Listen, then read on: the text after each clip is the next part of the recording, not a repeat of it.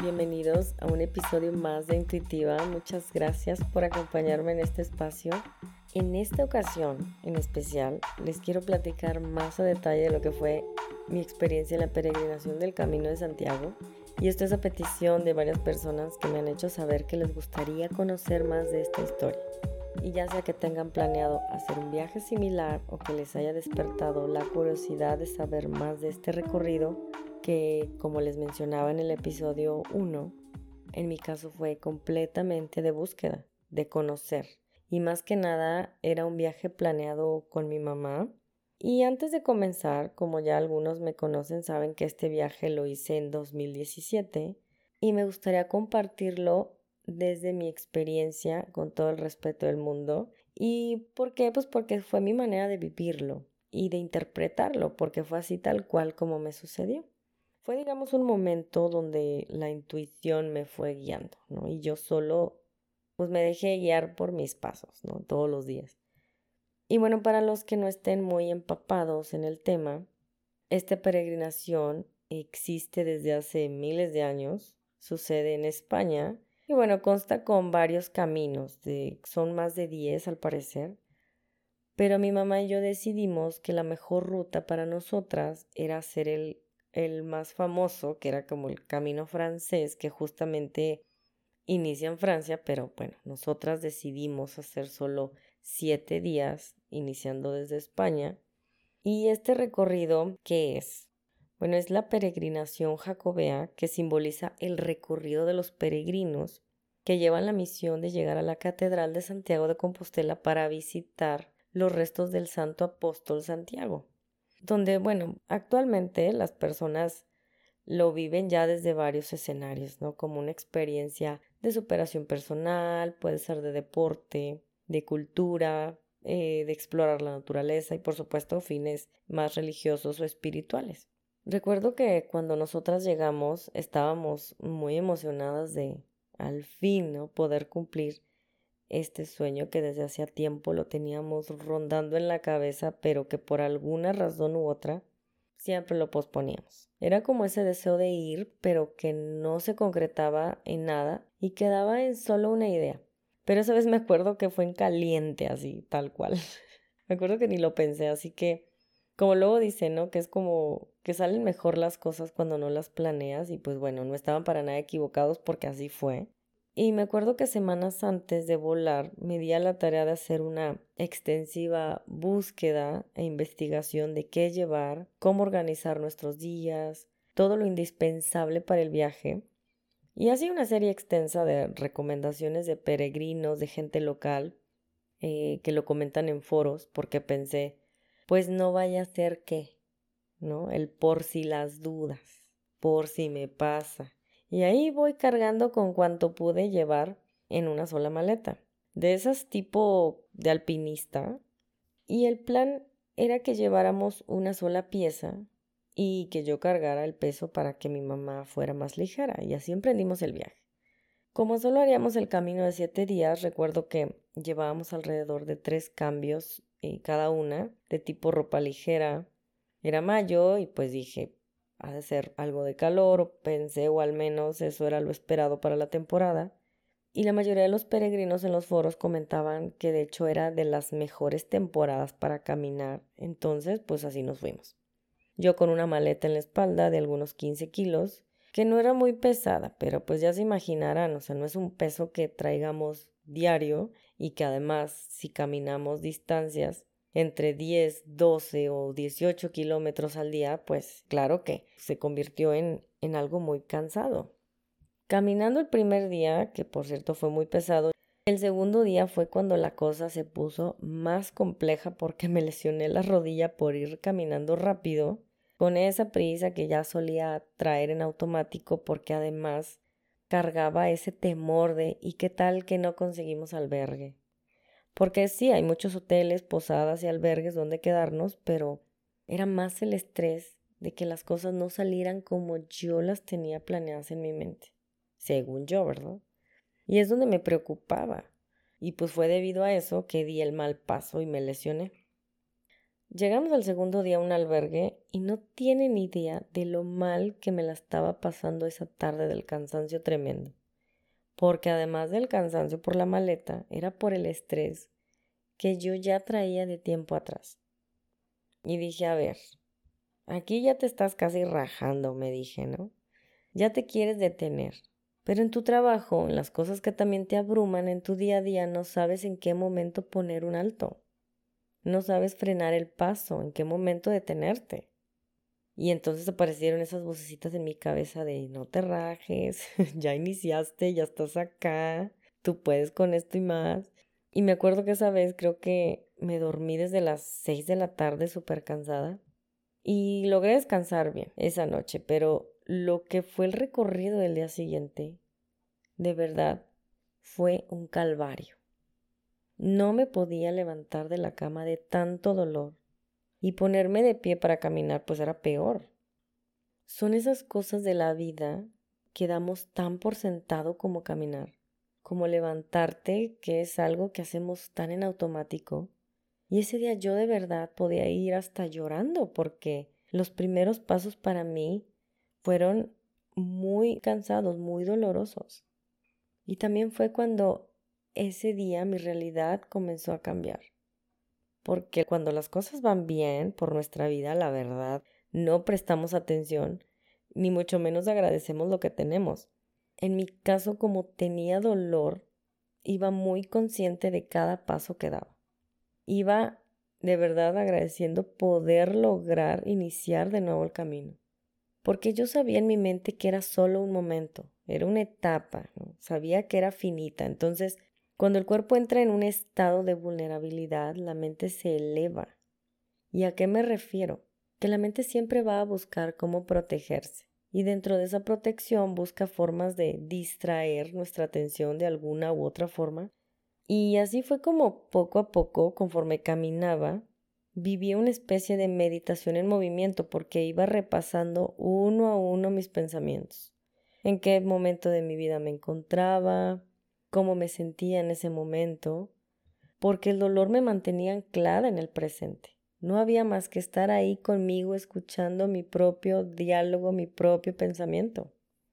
Y, es bien irónico porque pese al dolor, pues es muy bonito porque yo veía que incluso mi mamá se adelantaba, iba platicando con alguien. Era como mágico porque lo bonito de esto de pese al dolor era que pude disfrutar más del camino, pude estar más presente. Pasaba gente a mi alrededor y cuando reaccionaba ya estaba yo platicando con alguien y era ese momento de abrirte con las personas y donde ellas también se abrían para contarte poco o mucho de su vida porque sabes que de alguna manera vamos todos de paso. Me di cuenta mientras veía a mi mamá atrás de mí o delante del camino que en realidad nunca íbamos solas. Siempre había personas acompañándonos en el camino. Y yo recuerdo que por años decidí temerle tanto a la soledad. Yo le tenía un terror, un pavor a estar sola, que incluso me di cuenta que ni siquiera era mi propia voz y me estaba perdiendo de momentos y de conocer personas increíbles. Tenía un constante temor a mostrarme, a no querer contar mi historia para no mostrar ese lado vulnerable que sin duda todos tenemos. Pero fue gracias a todas esas personas que ese velo de temor a ser vista se desvaneció, porque todos a mi alrededor compartían algo. Y yo decía, pues yo también puedo hacerlo.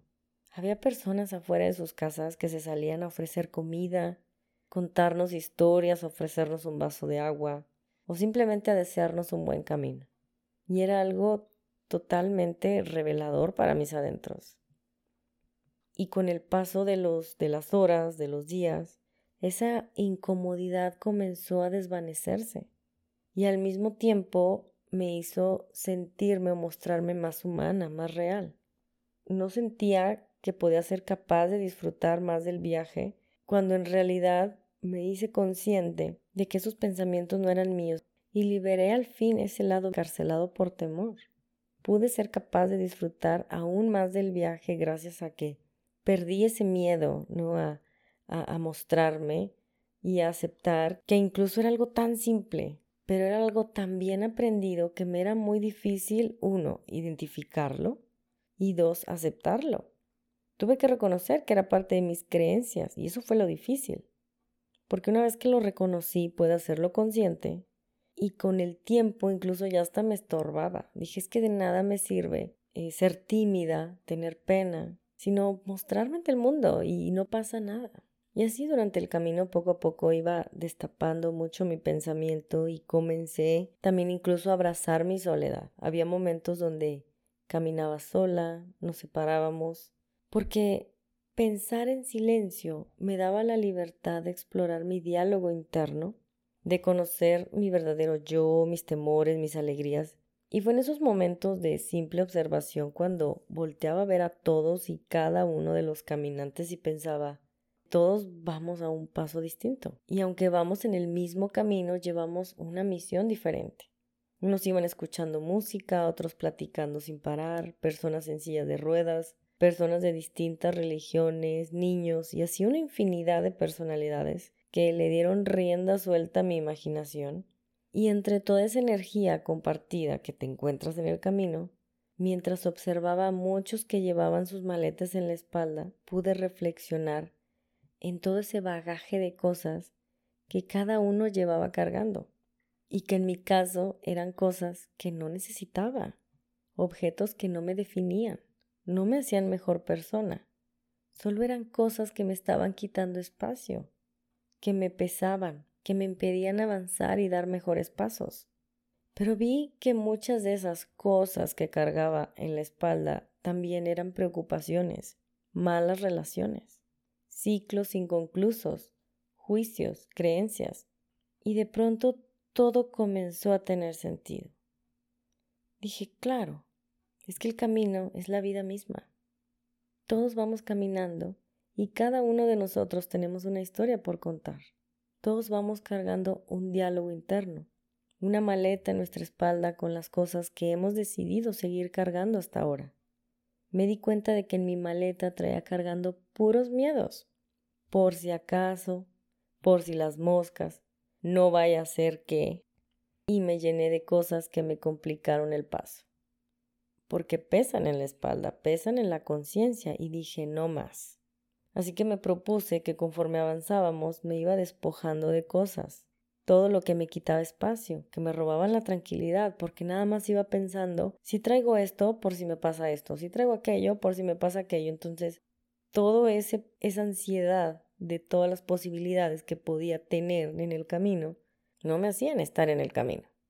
Entonces, conforme sucedía todo esto de despojarme de esas cosas, mi mente comenzó a aclararse y me sentía más ligera, y evidentemente iba más ligera. Sabía que de ahora en adelante aprendería a viajar con menos peso, porque los miedos pesan, los juicios, la vergüenza, el rencor, y cómo paso a paso todo eso se fue quedando en el camino, se fue quedando atrás. A pesar del dolor físico que yo llevaba conmigo, también comencé a disfrutar del paisaje.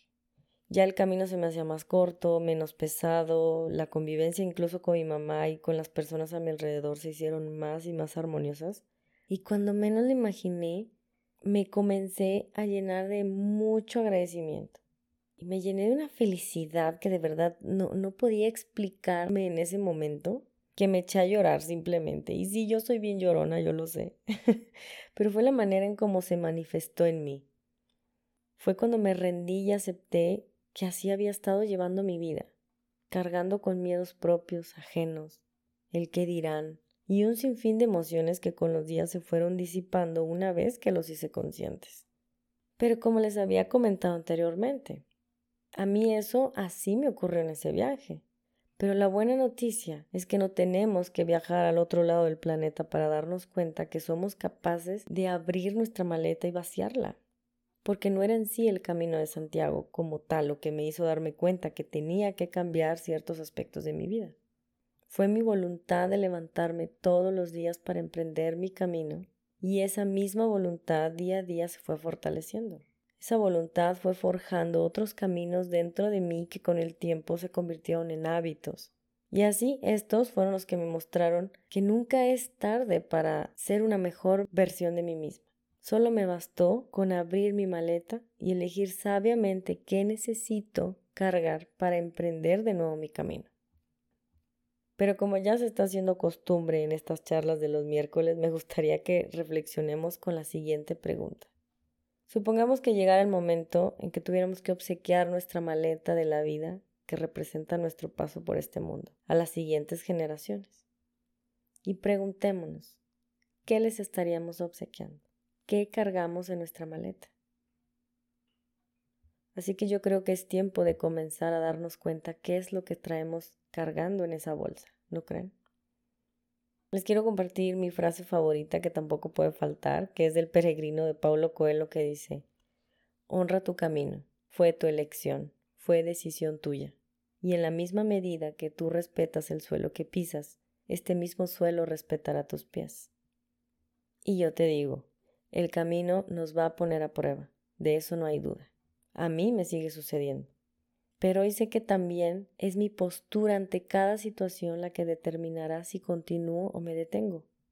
Hoy sé que mi voluntad es fuerte y que no importa lo que esté pasando allá afuera, sé que eso no me detendrá, que lo que importa es lo que llevamos dentro y lo que decidimos llevar con nosotros en esa maleta.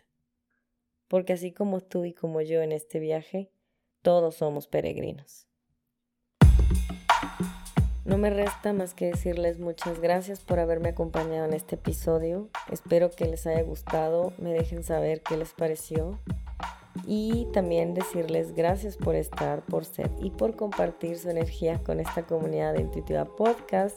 Les comparto mis redes sociales, Instagram, guion bajo Dulce Acevedo, Facebook Dulce Acevedo.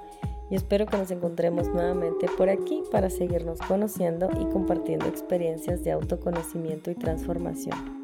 Que tengas un buen camino. Nos vemos en la próxima.